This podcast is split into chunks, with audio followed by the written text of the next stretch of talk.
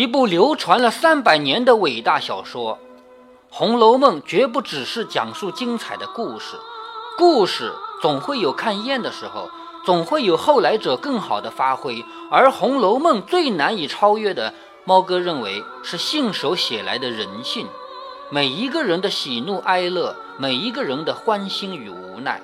而最伟大的是，作者把这样浓重而复杂的人性，用平淡至极的口气来讲述，甚至不留任何痕迹的讲述，留给我们读者无限的空间。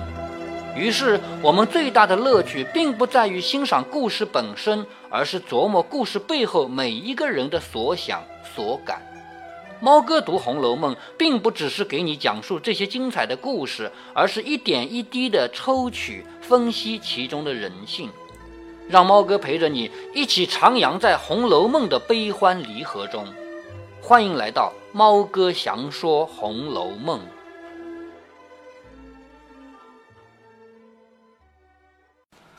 好，我们继续来看《红楼梦》啊，在这里呢，贾母。重重的批评了一下说书人讲的这个故事。那么，如果把这本书合起来，我们来分析呢？其实这也是曹雪芹在批评当时的社会。曹雪芹那个年代肯定到处都是说书人嘛，对不对？但是说的都是假的东西，只有他自己写的是这个这么真实。所以曹雪芹一方面自己写书写的这么好，另外一方面他其实他也看不惯别人这个千篇一律的书啊。所以在这里。一般的分析都认为是曹雪芹借着贾母的嘴巴来批评当时他身边的那些风气。好，我们继续看啊。凤姐儿走过来斟酒，笑着说：“爸爸，酒冷了。”就是好了好了，酒冷了。老祖宗喝一口，润润嗓子，再掰谎。掰谎就是你揭穿人家的谎言，说你说了这么多话了，是不是啊？你先喝一口，润润嗓子吧。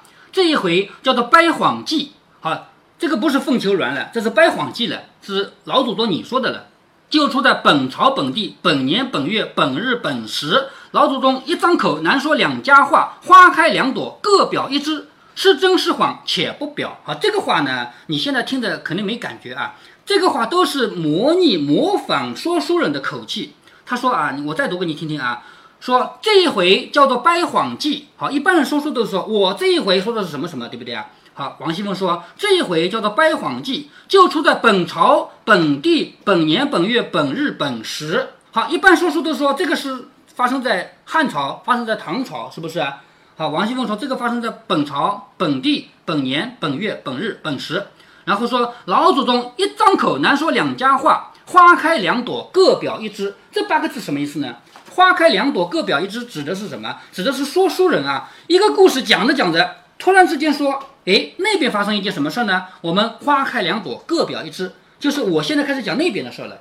比方说啊，有一个人在打仗，眼看着要输了，敌人那么多，我们的人那么少。突然之间，旁边有一个好朋友带着一支军队过来了。那这支军队怎么来的呢？从哪里来的？他怎么知道要来打仗的呢？花开两朵，各表一枝。下面开始讲那边的事了。就说书人常用的八个字，被王熙凤学来了啊。他说是真是谎，暂且不表。再整那个。关灯看戏的人，好，这个究竟是真话还是谎言？我们先不说了，我们来说说那个看戏的人。老祖宗且让这二位清酒吃一杯酒，再看两出戏之后，再从着朝话言掰起如何？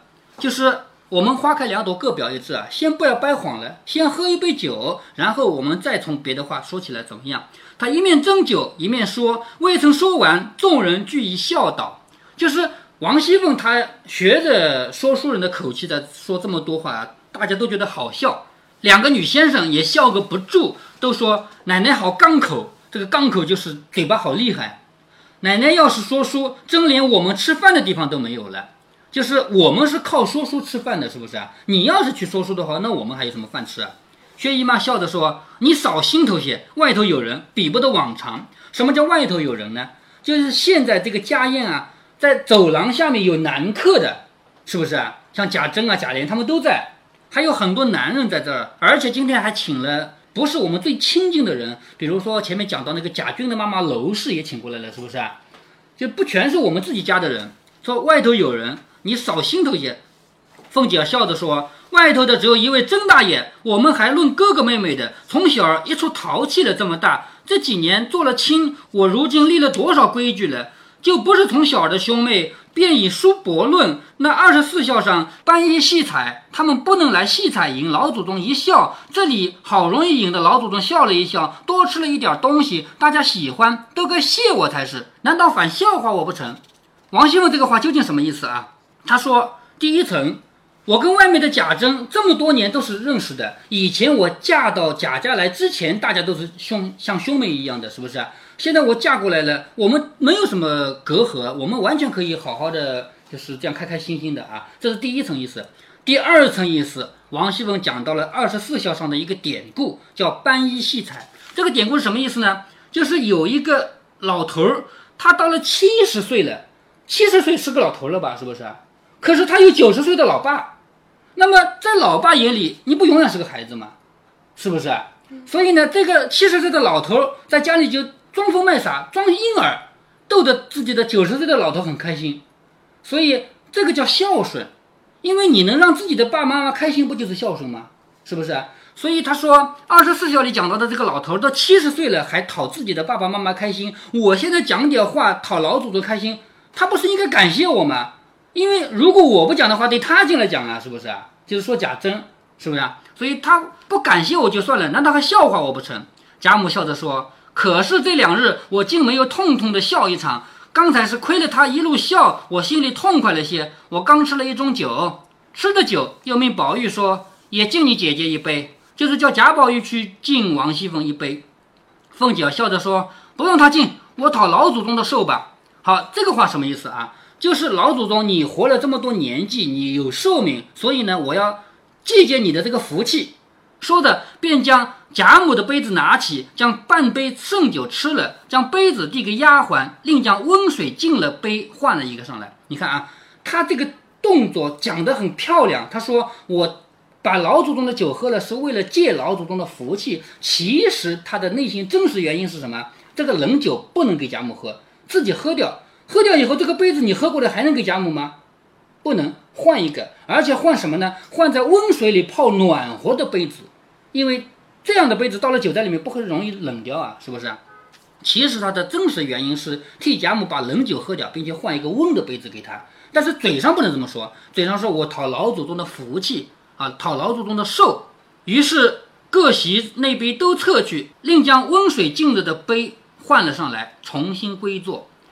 女先生回说：“老祖宗不听这一书，我们弹一套曲子听听吧。”就是不要听我们讲的这个书啊，我们就弹个曲子来听听。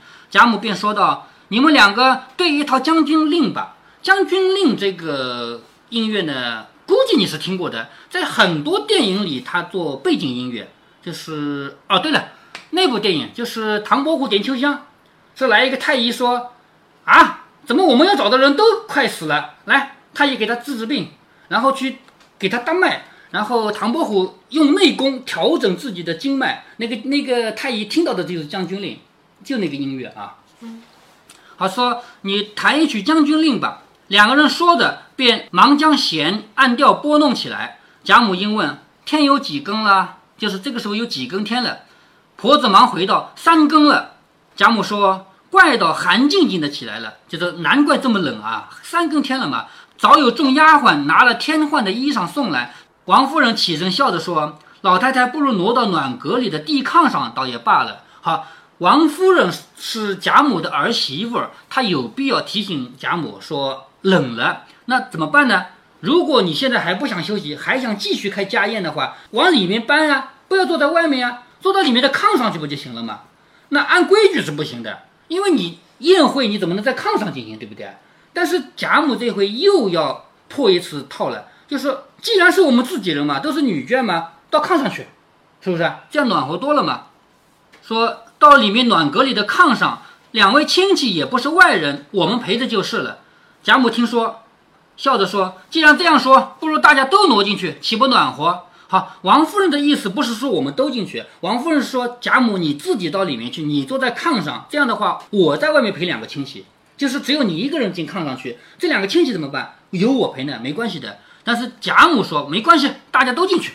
王夫人说恐里间坐不下，就是只怕里面坐不下，贾母笑着说：“我有道理，如今也不用那些桌子，只用两三张拼起来，大家坐在一处挤着，又清香又暖和。好，桌子不用了，我们就是为了聚聚嘛，我们就挤在炕上。众人都说这才有趣。”说着便起了席，众媳妇儿忙撤去残席，里面直顺的并了三张大桌，又另添换了果馔摆好，就是另外添了这个吃的东西啊。贾母便说：“这里不要拘礼，只听我分派，你们就坐就好。就是在外面坐是有位置的，谁坐哪个位置是有规定的，是不是啊？到了里面又没位置，大家坐炕上，你管那么多呢，是不是啊？好，到里面就不要讲那么多规矩了啊，我叫你们坐哪儿就坐哪儿。”说的便让薛礼正面上坐了。好，薛和礼两个毕竟是亲戚嘛，这两个亲戚坐正面，自己向西坐。好，为什么向西坐呢？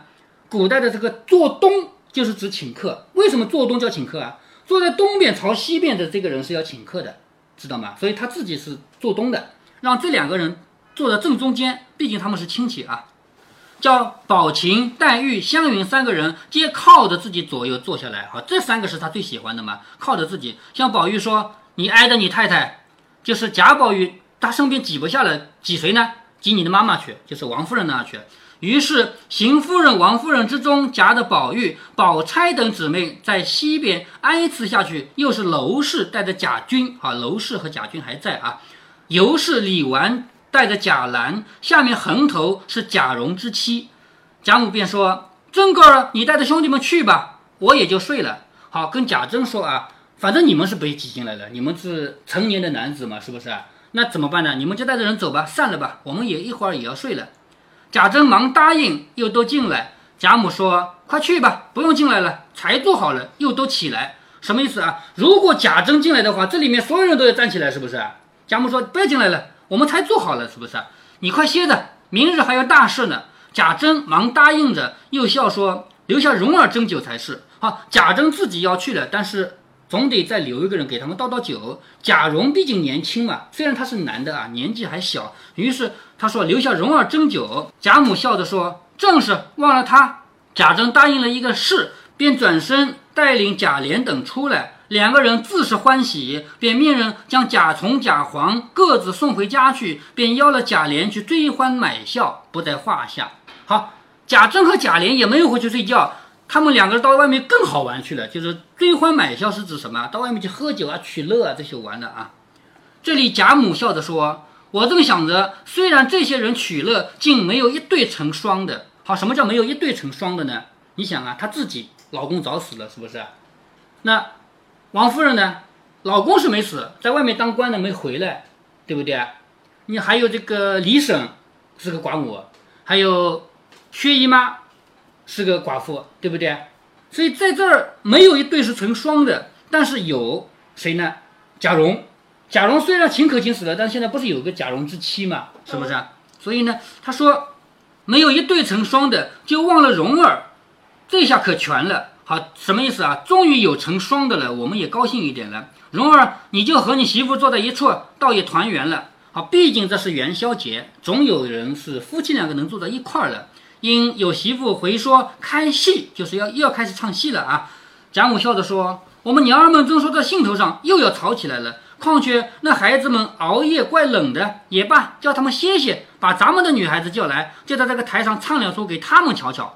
好，这个什么意思啊？”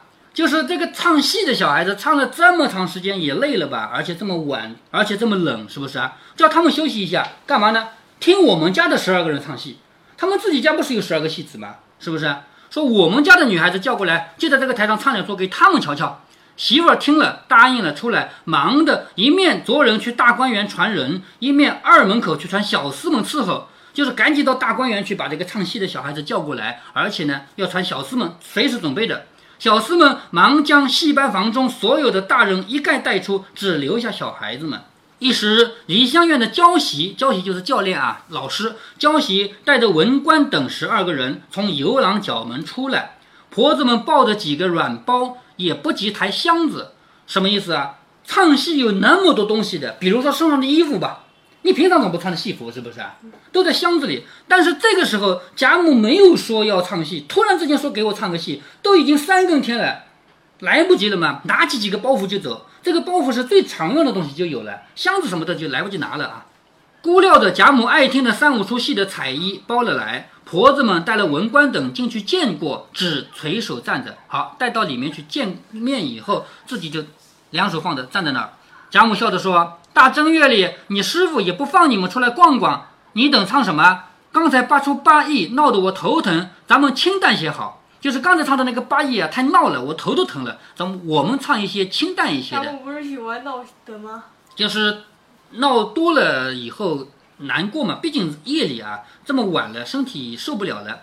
你瞧瞧，薛姨太太、李亲家太太都是有戏的人家，不知听过多少好戏的。这些姑娘都比咱们家姑娘见过好戏，听过曲子。如今这小戏子又是那有名的戏家班子，虽是小孩子们，却比大班还强。咱们好歹别落了褒贬，少不得弄个心眼儿的。好，这里贾母对戏班子有要求了啊。几个要求呢？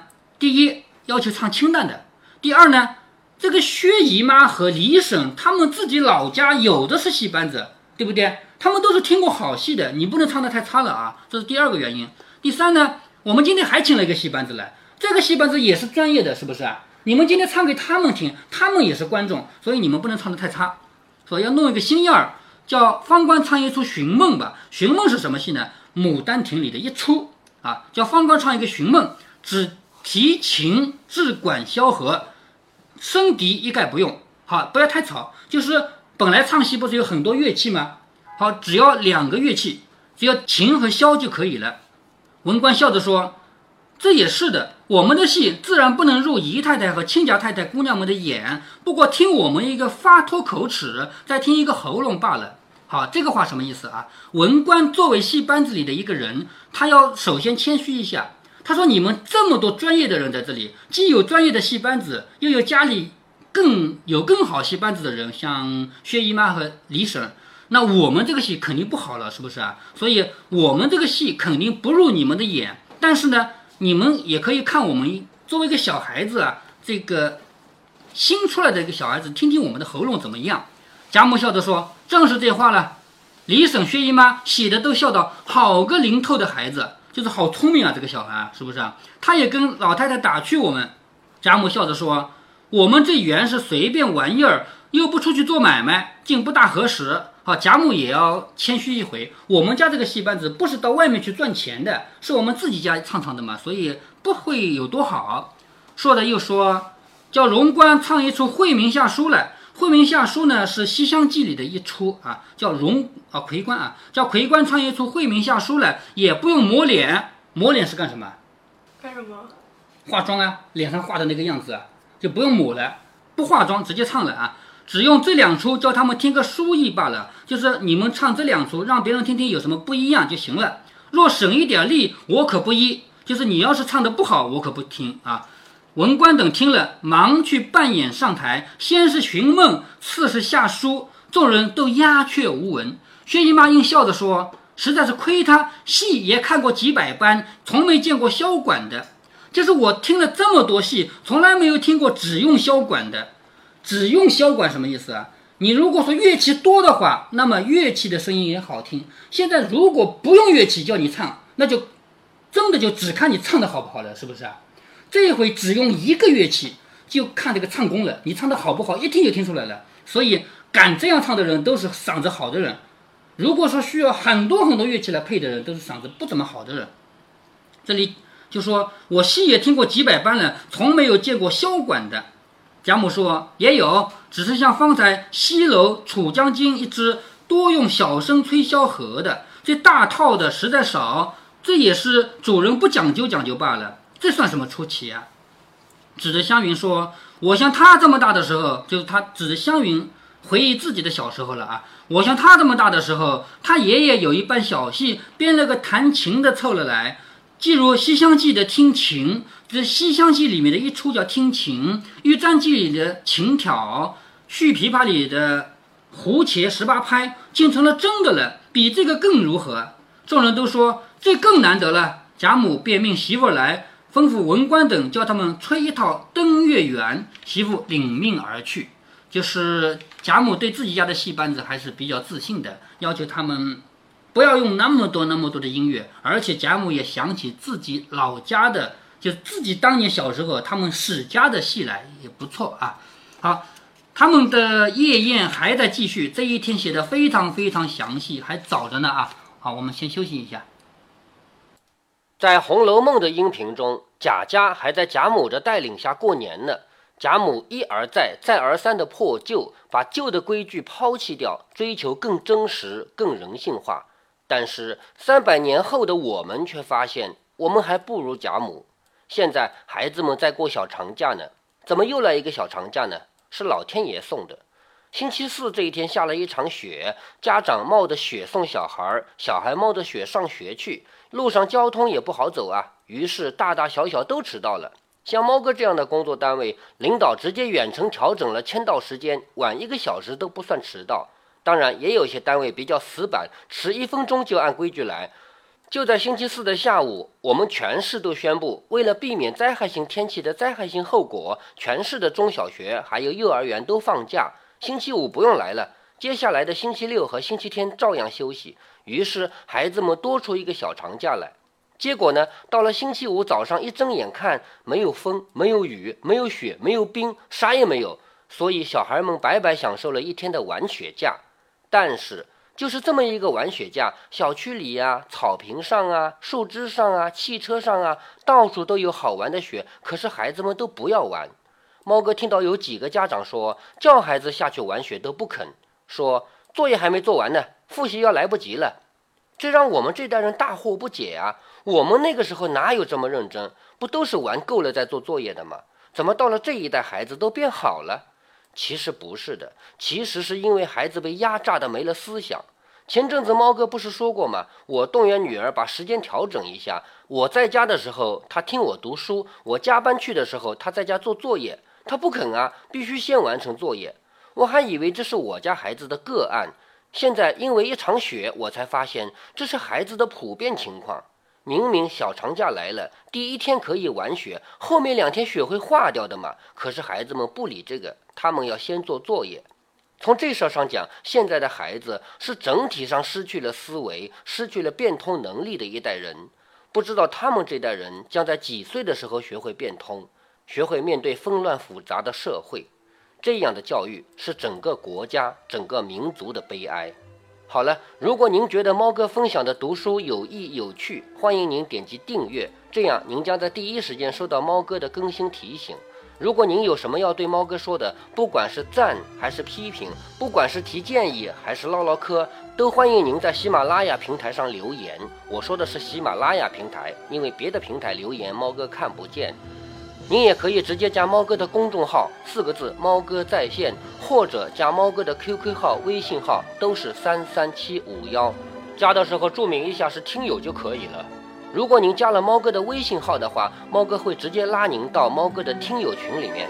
好，再见。